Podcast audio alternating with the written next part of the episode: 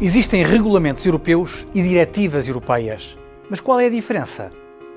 Tanto os regulamentos como as diretivas são atos jurídicos da União Europeia, através dos quais a União exerce as competências que lhe são atribuídas pelos tratados.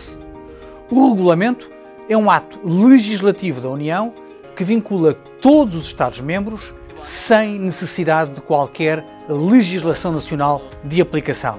Isto é, é diretamente aplicável e obrigatório a partir da sua entrada em vigor. Por exemplo, o regulamento REACH, Registro, Avaliação, Autorização e Restrição dos Produtos Químicos, regula diretamente o fabrico e a utilização de produtos químicos na Europa. A diretiva, por seu turno, também vincula todos os Estados-membros, mas apenas quanto ao resultado a atingir em determinado prazo.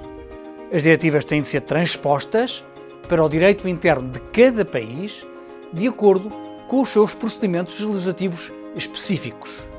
É na legislação nacional que vai estar a forma e os meios que o Estado-membro utilizará para alcançar os objetivos definidos pela diretiva.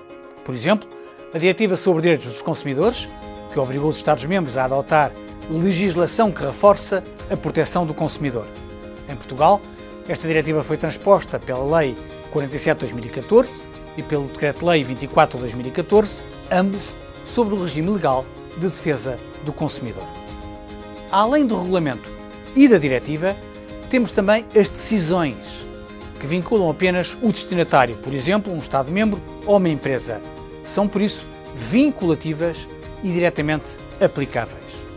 Sem força vinculativa, contamos com recomendações e pareceres.